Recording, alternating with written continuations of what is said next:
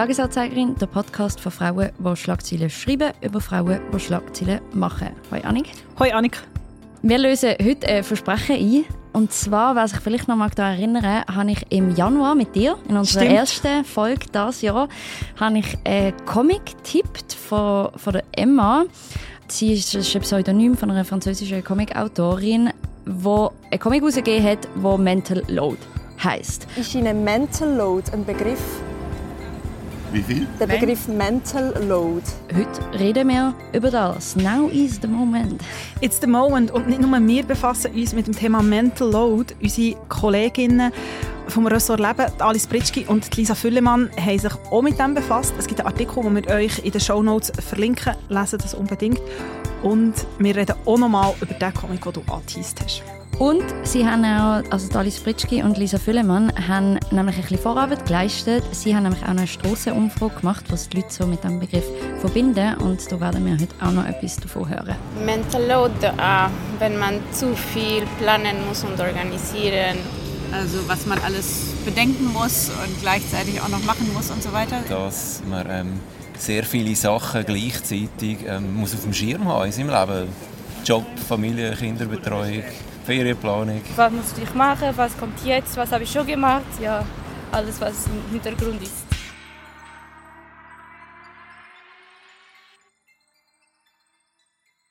Aber wie immer, alles drei noch. Annik, was geht in der Welt ab? Schlagzeilen, die dich bewegt, aufgeregt haben.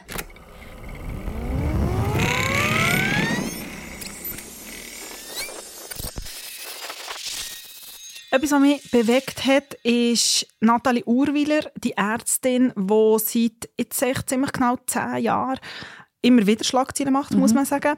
2014 ist die Berner Ärztin im Inselspital, sagen wir mal, bekannt worden. Das Inselspital hat sie entlassen wegen einem gestörten Vertrauensverhältnis, wie die Arbeitgeberin damals gesagt hat. Nathalie Urwiler hat aber geklagt und hat gesagt, die Entlassung ist eine Retourkutsche. Sie hat sich nämlich immer für Mutterschutz und Gleichstellung am Arbeitsplatz eingesetzt. Fast forward 2024 hat jetzt das Berner Gericht nochmal, also sie hat in dem ersten Fall Recht bekommen, muss man sagen. Jetzt hat sie nochmal Recht bekommen. Es ist nämlich darum gegangen, sie hat auch gesagt, sie sei nicht befördert worden, weil sie eine Frau sei. Und weil sie nicht befördert worden sei, hat sie auch weniger aus einem sogenannten privatärztlichen Honorarpool bekommen, wo immer sie ausgeschüttet wurde. Also das heisst, sie ist nicht nur entlassen worden, sondern eben auch nicht gefördert und hat darum weniger Geld und hat jetzt ins Hospital eingeklagt und eben nochmal Recht bekommen. Und man kann jetzt natürlich sagen, ja, das ist jetzt einfach ein Einzelfall. Es ist aber trotzdem, hat der Fall Präzedenzcharakter. Ähm, Gleichstellungsexpertin Zita Küng sagt nämlich in einem Artikel von unseren Berner Kollegen vom Bund, wo wir auch verlinken, dass Unternehmen sagen oft einfach, ja, Anstellungsverhältnisse und Beförderungen sind eine Privatsache und wenn sie befördern, gehen niemand an. Es gibt aber ein Gleichstellungsgesetz und Beförderungsdiskriminierung sei aber echt bis jetzt ein juristisches Neuland, wie sie es sagt. Also wenn jetzt der Fall ist, also das Urteil ist noch nicht rechtskräftig, sollte es aber rechtskräftig werden, bedeutet das eigentlich in der Konsequenz, dass Unternehmen künftig viel transparenter müssen sein und sagen, warum das sie jemanden befördern oder warum nicht. Ein Schritt in die richtige Richtung. Absolut. Ja. Und unsere Berner Kollegen nochmal beim Podcast. Gesprächsstoff. Unbedingt. Aber gute Inhalte Mhm. muss man einfach an die Leute bringen. Beim Podcast Gesprächsstoff kommt nämlich Nathalie Urwiler selber zu Wort. Also auch unbedingt dort reinhören. Etwas Zweites, was mir in den letzten Tagen begegnet ist, ist eine Studie von der Stanford University, die mich irgendwo zwischen erstaunt und ratlos und irgendwie auch ein bisschen schockiert gelassen hat. Und zwar kommt die Studie zum Schluss, dass es Gen Z eigentlich nicht nur eine Generation ist, sondern eigentlich zwei. Sie haben nämlich untersucht, wie die politische Einstellung sich von jungen Frauen und jungen Männern entwickelt hat und auch verändert hat. Das ist eine sehr grosse Studie, das ist eine weltweite Studie, es ist aufgeschlossen nach einzelnen Ländern. Die Financial Times hat dort darüber geschrieben. Und was sich zeigt, ist, dass die Frauen in der Tendenz viel liberaler und viel offener werden und die Männer entweder tendenziell stehen bleiben, in Anführungszeichen, oder konservativer werden. Es gibt Länder, wo das extrem ist, der Gap, zum Beispiel Südkorea. Also es ist recht eindrücklich. Und ich habe mich nachher einfach wie so ein gefragt nach dem Warum. Und habe noch einen relativ interessanten Ansatz gefunden, der mich eben nachher recht ins Nachdenken gebracht hat. Also die Dinge von, also jemand hat nachher sich so, so erklärt, dass es gibt auch Druck von den Männern auf den Arbeitsmarkt, Frauen sind immer besser ausgebildet, so ihre Bedeutung wird kleiner, sie müssen irgendwie sich neu in dieser Rolle finden und in dieser Verunsicherung. Sie sind zum Beispiel auch so radikale Vorbilder, sagen wir es mal so, und auch problematisch hier in Klammern, wie ein Andrew Tate oder so. Mhm. Sie sind viel anfälliger. Und Frauen fordern halt immer mehr Liberalisierung und mehr Recht und das ist vielleicht ein möglicher Ansatz, um die Schere zu erklären. Das ist jetzt sehr, sehr verkürzt. Ich habe auch immer noch sehr viele Fragezeichen, aber habe es grundsätzlich recht interessant gefunden. Das sind zwei, unter zwei, das sind etwa zwei Minuten gesehen, oder das mal ist. Ich würde sagen, ein bisschen mehr, aber okay, akzeptiert. close, close.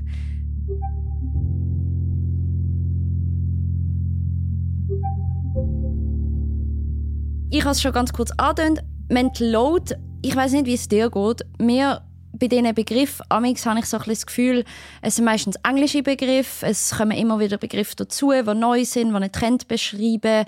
Ich habe mir wie so ein bisschen vorgestellt, äh, ist der Begriff vielleicht ein bisschen overhyped? Was, wie geht es dir mit diesem Begriff? Ich glaube schon, dass er in letzter Zeit mehr ist aufgekommen. Also man muss wie sagen, vielleicht kurz, was Mental Load ist. Ähm, es geht um die mentale Belastung. Ich glaube, man kann es so übersetzen. Und es geht eigentlich darum, wer das daran denkt, dass man etwas machen sollte. Also es geht nicht darum, wer das es macht, sondern was man sollte machen ähm, also wie so, ich habe so Wörter gelesen wie so eine geistige Endlosschlaufe oder so eine unendliche, unsichtbare To-Do-Liste, die man im Kopf hat.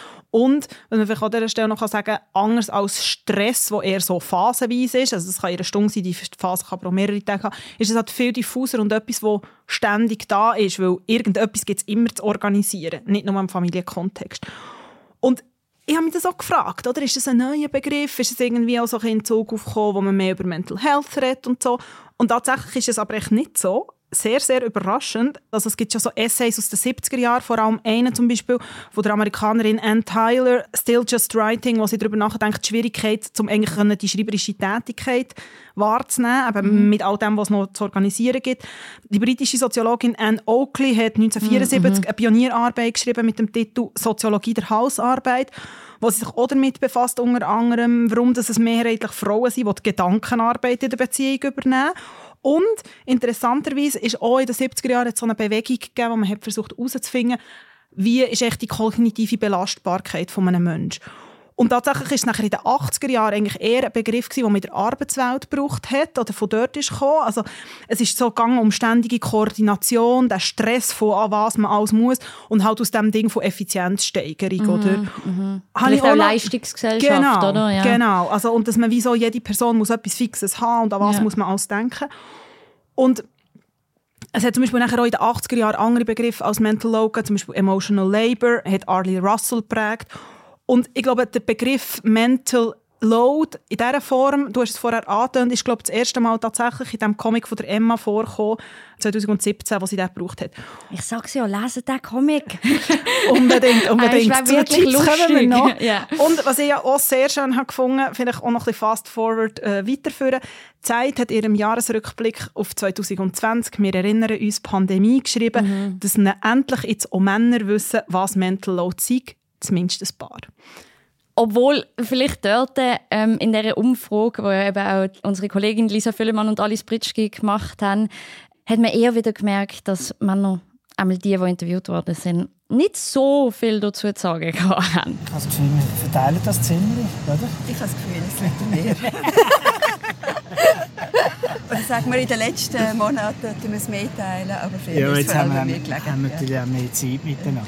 Vielleicht als kurzer Disclaimer, in dieser Umfrage sagt das Bärle auch zuerst, dass sie jetzt pensioniert sind, also wegen dem Zeitaspekt. Aber Annik, ich weiß nicht, wie es dir geht. Bei mir löst das sehr viel an Emotionen aus und ich nerv mich auch echt ein bisschen. Ja, und gleichzeitig bin ich wie so, wahrscheinlich geht es so vielen. Viel, ja, ja, aber why? Und vor allem, er ist ja nicht mal der Einzige, der das so sagt. Ich muss so sagen, meine Frau kann das einfach sehr viel besser managen als ich. Ähm, fair, ich würde sagen einigermaßen. Ja, aber ähm, ich, ähm, ich kann es auch nicht sehr gut. Ja. zu dem Aspekt von, er kann es einfach nicht so gut wie, wie sie, habe ich sehr eine schöne Passage gefunden, im Wir Eltern von der Mara Rickli, Journalistin und Autorin, wo es genau um das geht, um die Aufteilung. Und Mhm. sie sagt so, ja, ihr Partner, wo die Kinder noch sehr, sehr klein waren, hat, hat so gesagt, ja, er würde ja schon helfen, wenn er wüsste, was es dort zu helfen gäbe. Und darum hat er, und das schreibt sie, Schatz, denk bitte noch daran, Liste, äh, gewünscht und hat dann die abgearbeitet. Und sie schreibt dann, was für mich jedoch hieß, ich musste nicht nur daran denken, was es noch zu daran denken gab, sondern hatte auch noch daran zu denken, es ihm aufzuschreiben. So degradierte er sich vom Partner zum Assistenten. Mit Gleichberechtigung hatte das wenig zu tun. Mhm, mhm. Das ist aber auch das, was in dem Comic ich komme noch einmal mit dem, macht sie das eigentlich genau gleich. Also sie hat dort auch ein Beispiel von, das habe ich auch lustig gefunden, ähm, der Abwasch ist nicht gemacht, sa- sagt eine Frau zu ihrem Partner und dann sagt der Partner, ja, aber du hast mir auch nicht gesagt, dass ich ihn machen soll. Und da merke ich schon, dass eben, das holt auch bei mir gewisse Erinnerungen, vielleicht auch an Ex-Beziehungen auf, wo ich das schon auch ein bisschen so erlebt habe und sicher auch in meinem Umfeld beobachtet habe, auch in einem familiären Umfeld, dass das oft so gelebt wird. Das vielleicht zu dem. Ich glaube aber auch, seine, also die zweite Aussage hat noch eine andere Ebene drin, wo, wo ich auch recht gefährlich finde, so ein bisschen das sie kann das einfach besser. Mhm. Aber ich meine, da muss man sich ja dann fragen, von wo kommt das? Das ist ja nicht einfach grundsätzlich äh, so, sondern das hat ja auch eben an Oakley, genau wie du gesagt hast, hat das ja eigentlich schon in den 70er Jahren gesagt. Das ist einfach, und es, ich weiß, die Antwort befriedigt amix wie nicht, aber es ist ja auch eine Sozialisierungsfrage. Also wenn du natürlich Vorbilder hast, wo im, oder ein Vorbild, das in einem Haushalt abspielt, logisch verhaltest du dich auch als Frau nachher anders. Und dir werden ja auch völlig andere Verantwortlichkeiten seit klein mitgeben, habe ich das Gefühl, oder?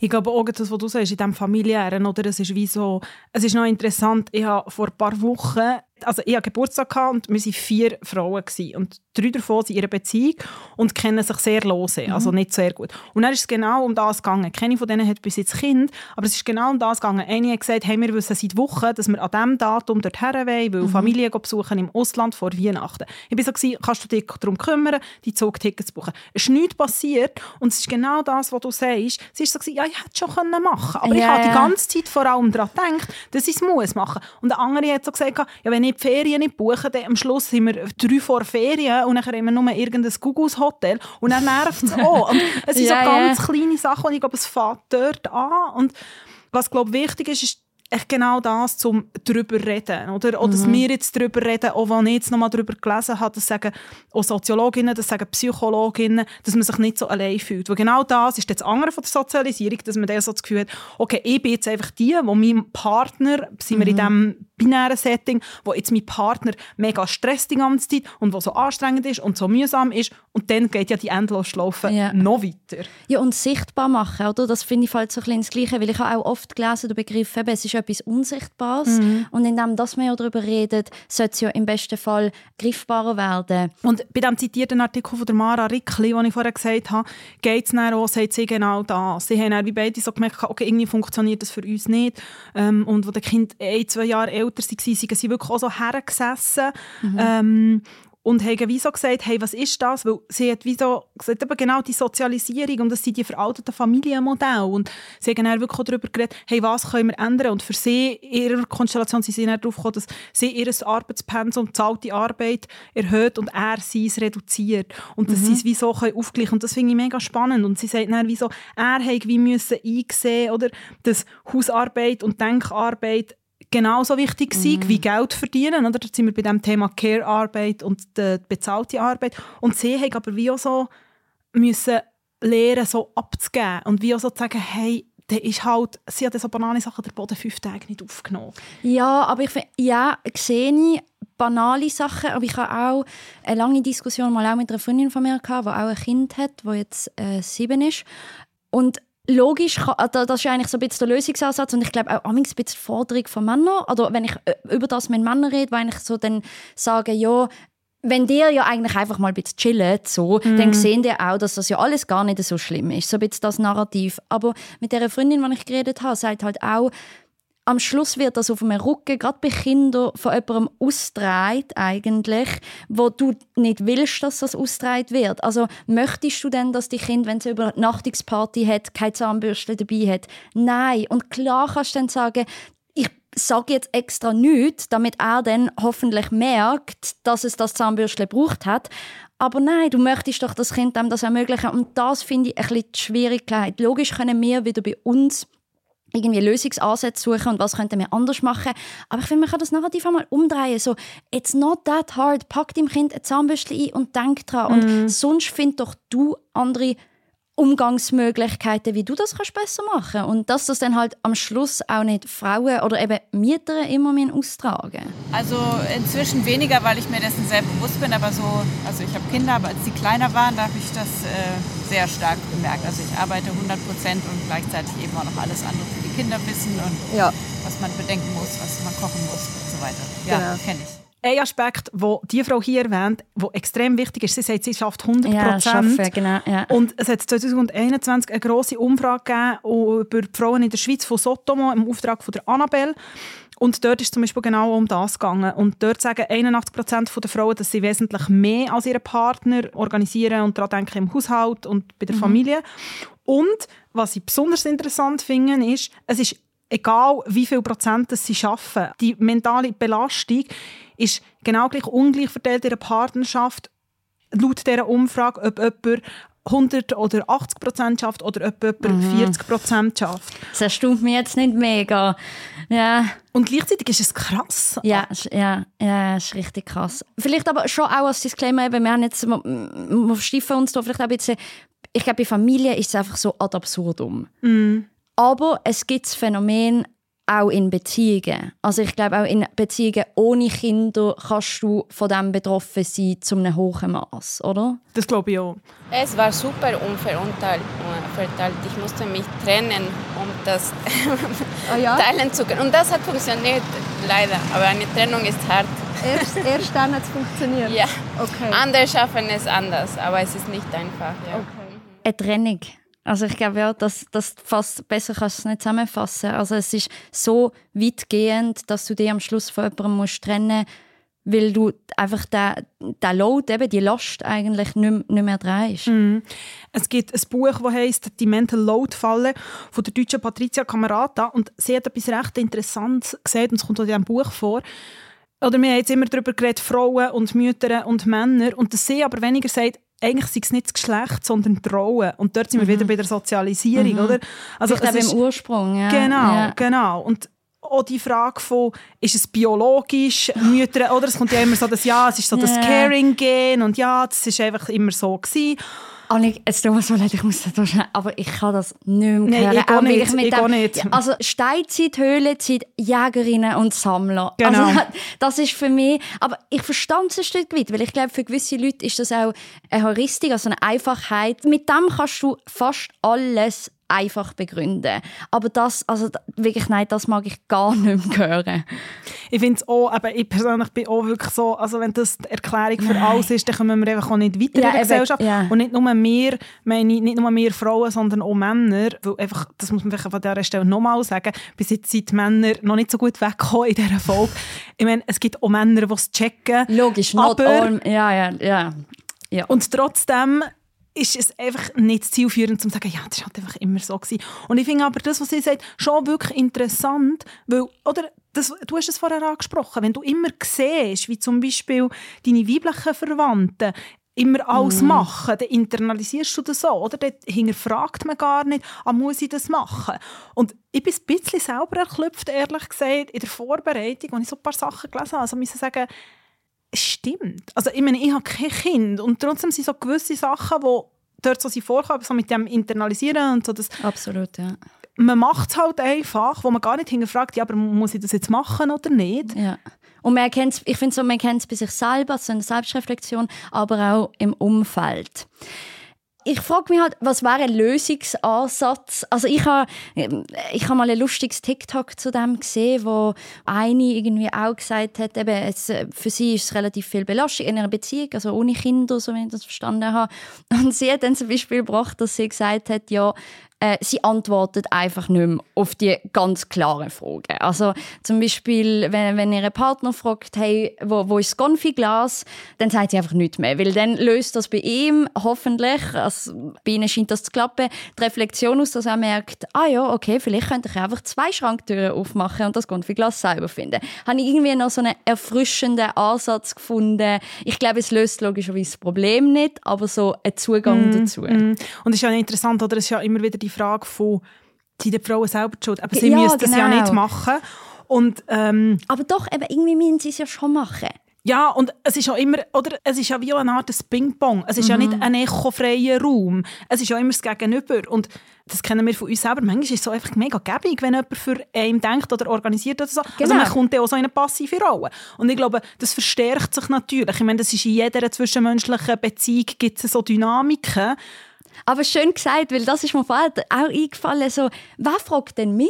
Ich ich fänd das auch chillig, wenn ich jemanden hätte, der ab und zu mal daheim würde sagen, so, jetzt machst du aber den Abwasch. Ja. So, ist nicht so, dass ich immer aufstehe und denke, mega cool, um das zu machen. Darum, voll, das beschreibt es Mhm. mega gut.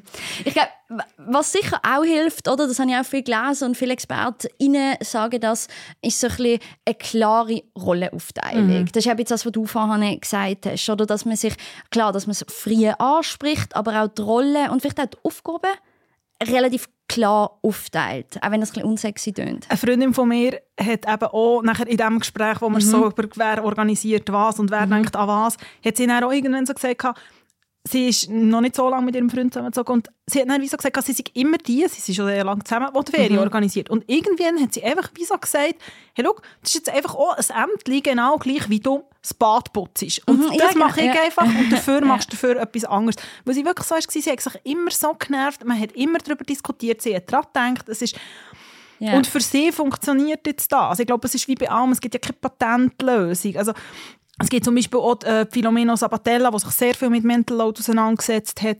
Es gibt auch so ganze Listen von Mhm. Tipps, was man machen kann. Eben gerade auch wirklich, wo man auf die eigene Situation Ich sehe schon den Mental Load, wenn man sich mit dem befasst, was man alles könnte machen Ja. Aber ja. Aber eben, es ist sicher, also das eine ist wirklich auch das Kommunizieren und das andere, was ich Mhm. interessant habe gefunden ist, dass Sachen auslagern. Etwas, was ich immer wieder gelesen habe, ist Sachen delegieren. Und sie sagt, auslagern ist nicht das gleiche wie delegieren. Weil delegieren hat immer so etwas, jemand macht es für Mhm. uns, aber ich kontrolliere den nochmal. Und dann Ja. ist man wieder in dem... Und aber auch wieder ein Abhängigkeitsverhältnis, genau, das das genau. schafft. Ja. Also ich, denke, ich muss dann wieder daran denken, dass ich es kontrolliere. Ja. Und auslagern ist wirklich du machst X so Ja. und ich mache nichts Ja, mehr und sehe aber dann halt wie so, wenn es dann halt nicht so ist, wie man es vielleicht selber gemacht hat, sagen, ja, ist jetzt halt so. Ja. Wir könnten wahrscheinlich noch Ewigkeiten auch darüber reden, was wir auch besser könnten machen. Ja, sicher. Aber am Schluss, also ich muss das gleich auch noch mal ein bisschen sagen, ich kann sagen Guys oder Boys, also so ein bisschen auch Come on. Vielleicht beim nächsten, oder am besten könnt doch jetzt gerade mal abchecken, wenn euer Schwiegermami Geburtstag hat und kauft vielleicht das Jahr einfach selber ein Geschenk und könnt auch nicht nachfragen. Ich fände das trotzdem mega erfrischend.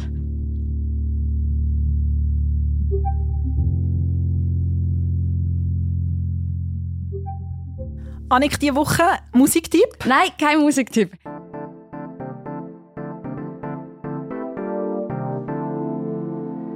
Ich habe eine Comedienne, und zwar Nathalie Aukar. Sie kommt ursprünglich aus dem Libanon, ist in Beirut aufgewachsen und thematisiert das auch. Sie redet so ein bisschen über ihr früheres und ihr jetziges Leben. Und mit jetziges Leben ist das in Amerika. I perform all around the country. I travel all around the country, and uh, it gets scary sometimes because I'm an Arab woman. Okay, and as an Arab woman, I get to some places where I get on stage and I say things that trigger some people. You know, some things like uh, I'm Arab or I'm a woman, and they're like, no. Über ihre Sexualität im Libanon, ihre Sexualität in Amerika. Und sie ist wirklich lustig.